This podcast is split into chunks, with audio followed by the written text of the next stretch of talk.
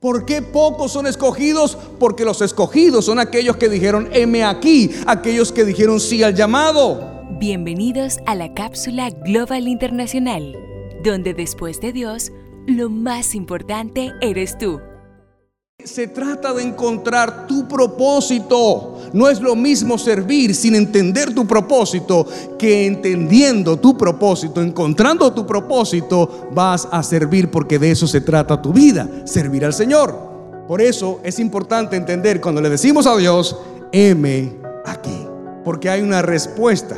Dios no actúa solo. Dios se manifiesta en lo que Él hace. Dios se manifiesta en un milagro, Dios se manifiesta en una sanidad, Dios se manifiesta en una liberación, pero tú y yo somos la evidencia de esa manifestación.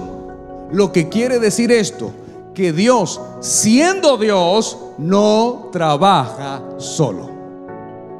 Por eso muchos son llamados y pocos son escogidos.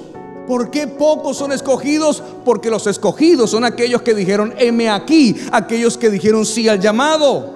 Esta declaración de Jesús en este contexto se refiere al gran trabajo que hacen juntas las decisiones del hombre y la elección de Dios. Dios te llama, pero tú debes elegir el llamado, decidir hacer frente al llamado de Dios y para eso se necesita una respuesta. A pesar de que el llamado es divino y sobrenatural, requiere de nosotros una respuesta.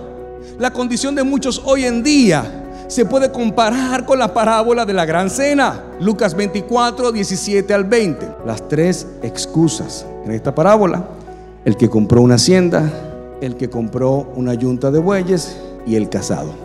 Mire, les voy a decir algo a los matrimonios. Cuando entiendes el propósito de Dios en tu vida, logras comprender que ninguna de estas tres cosas Dios las prohíbe.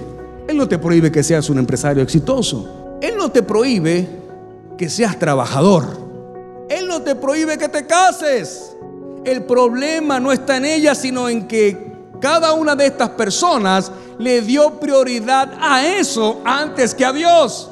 Y eso se llama idolatría. Cuando Dios no está en el primer lugar de tu vida, todo lo demás es idolatría.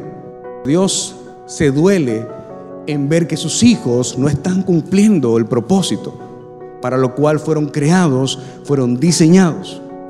Y Dios tiene un dolor, por eso el Espíritu Santo se entristece cuando usted y yo fallamos.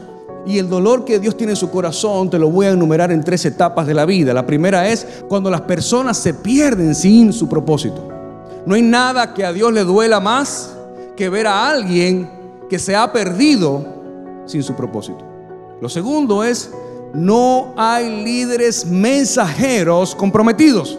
Y, digo la palabra comprometidos porque venir a la iglesia semanalmente a servir no te hace un líder comprometido. El líder comprometido es aquel que entrega su vida en servicio, entendiendo la prioridad para la cual fuimos diseñados y fuimos creados. Servir en la iglesia o servir en el ministerio, eso lo puede hacer cualquiera. Una persona que tenga el don de servicio lo hace, pero puede servir por muchos años dentro de un llamado, dentro de un ministerio, dentro de la iglesia o en tu comunidad y aún así sentirte sin propósito. Y lo tercero es porque su iglesia está distraída de las cosas de este mundo, como por ejemplo carro y casa o un buen sueldo. No nos estamos dando cuenta que las cosas vanas y pasajeras están distrayendo nuestra vida y hombres y mujeres trabajan toda su vida por alcanzar estas cosas mientras se pierden sin propósito. Y una de las cosas que Dios reclama en el libro de Apocalipsis es que tengo contra ti que has perdido tu primer amor. Porque hay gente que se enfoca tanto en la obra de Dios que se olvida del Dios de la obra. Dice Mateo 16, 24. Entonces Jesús dijo a sus discípulos, si alguno quiere venir en pos de mí, niéguese a sí mismo y tome su cruz y sígame. Está hablando de prioridades. Cuando dice niéguese a sí mismo, está hablando de que tú tienes que establecer las prioridades en tu vida.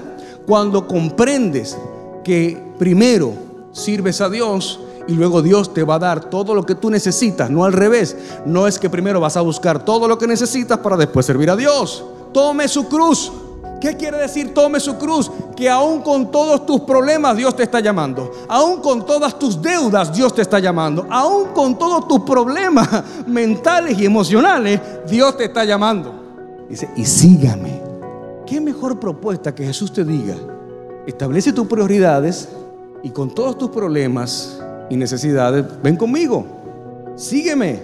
Recuerda seguirnos en nuestras redes sociales. Arroba Global Santo Domingo